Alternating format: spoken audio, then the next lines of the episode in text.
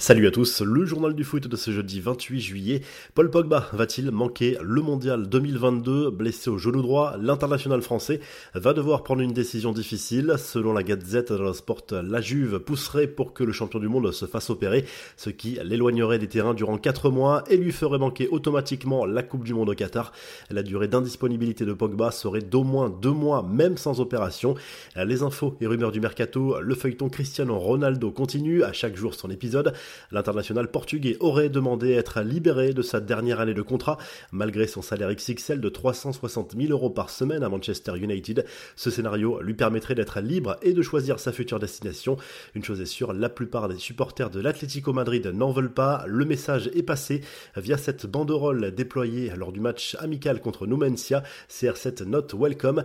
C'est désormais officiel, Manchester United a officialisé le transfert de Lisandro Martinez qui arrive en provenance de l'Ajax Amsterdam. Le défenseur argentin de 24 ans a signé un contrat jusqu'en juin 2027. Le transfert est estimé à 57 millions d'euros.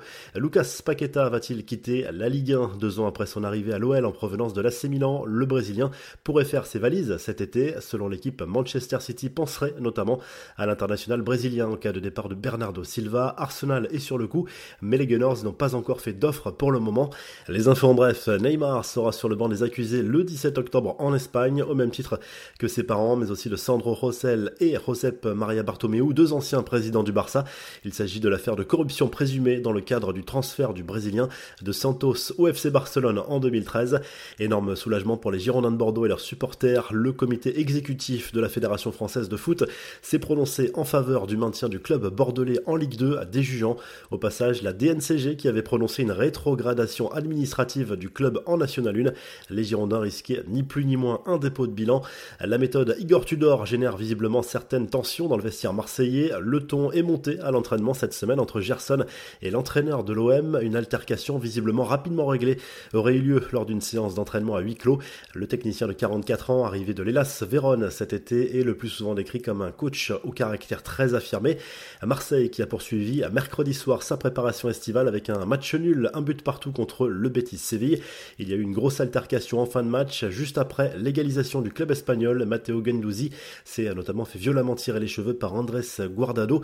Scène inimaginable et lamentable lors du match entre Fenerbahce et le Dynamo Kiev. L'ouverture du score des Ukrainiens a été accueillie par un chant à la gloire du président russe Vladimir Poutine. La bêtise de certains supporters n'a décidément aucune limite, même si la plupart des fans du club turc dénoncent cet épisode sur les réseaux sociaux. Sur le terrain, c'est le Dynamo Kiev qui s'est qualifié pour le troisième tour des éliminatoires de la Ligue des Champions. Ça passe aussi pour le Maccabi Tel Aviv qui est allé humilier l'Olympiakos sur son terrain 4 à 0. Qualification également de Bodo Glimt, Ferencvaros ou encore Karabag. Enfin, les indésirables sont toujours sur la touche au PSG. Christophe Galtier et son groupe ont fait leur retour au camp des loges. Cinq joueurs déjà absents de la tournée au Japon s'entraînent toujours à l'écart. Le message est clair pour Alevin Kurzawa, Julian Draxler, Giorgino Viginaldum, Ander Herrera et Rafinha qui doivent quitter le club parisien. La revue de presse, le journal de l'équipe consacre sa une à la fin de l'aventure pour l'équipe de France à l'Euro féminin. Les Françaises battu 2 buts 1 par l'Allemagne, échoue aux portes de la finale. Il faudra encore patienter pour décrocher un premier titre international, mais les Bleus ont tout de même emmagasiné de l'expérience en vue du mondial en 2023.